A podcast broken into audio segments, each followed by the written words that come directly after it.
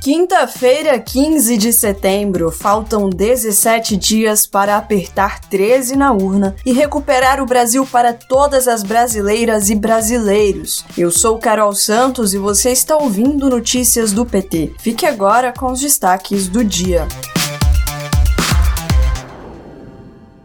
Número de armas nas mãos dos CACs já passa de um milhão. O número de armamento dos chamados colecionadores, atiradores e caçadores, os CACs, é quatro vezes maior que o total de 2019, quando Bolsonaro flexibilizou o acesso a armas de fogo por civis. O resultado tem sido o aumento da violência, principalmente com o discurso de ódio propagado pelo inquilino do Planalto. Para Lula, o Brasil não precisa precisa de mais armas, precisa de comida no prato, emprego e educação.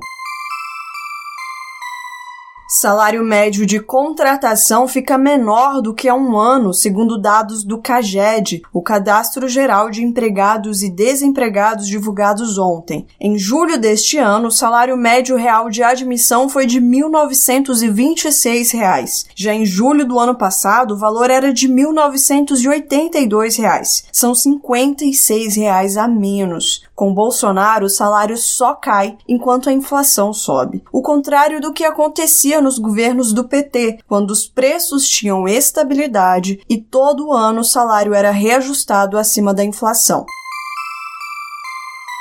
Bolsonaro vai transformar funeral da Rainha Elizabeth II e discurso na ONU em atos de campanha, adverte o jornalista Jamil Shade. Isolado internacionalmente, Bolsonaro será lembrado por não lamentar a morte de nenhum dos quase 700 mil mortos pela Covid no Brasil e pela destruição recorde de nossos biomas. Estas não serão as primeiras e nem últimas atividades institucionais que Bolsonaro usa dinheiro público em favor favorecimento próprio e de sua campanha. Muito dinheiro já se foi em motociatas e até no 7 de setembro. O desespero é grande porque ele sabe que sua mamata está com dias contados.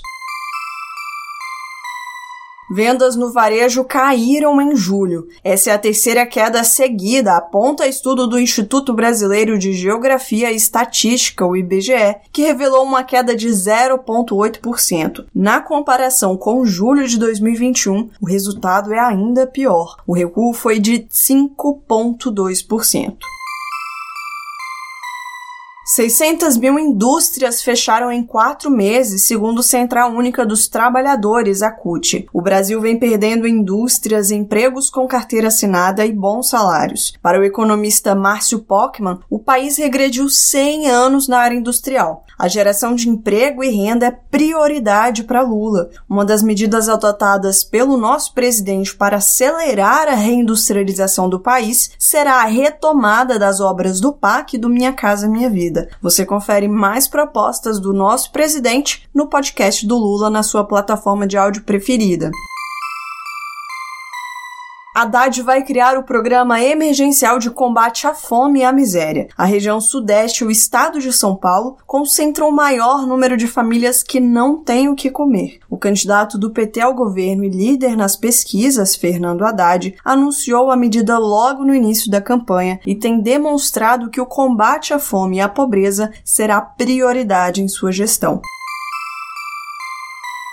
Os mineiros já estão com pão de queijo e o cafezinho no jeito, só esperando o melhor presidente do Brasil chegar. Nesta quinta-feira, Lula estará em Montes Claros, lá no norte de Minas Gerais, em um grande comício às 5 da tarde, junto com o candidato a governador Alexandre Calil. Você acompanha tudo ao vivo pela TV PT e pela Rádio PT.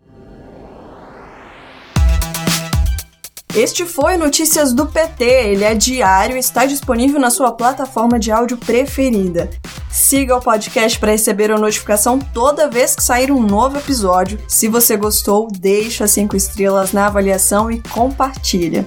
Você encontra mais notícias como estas no portal do PT em pt.org.br. Até amanhã.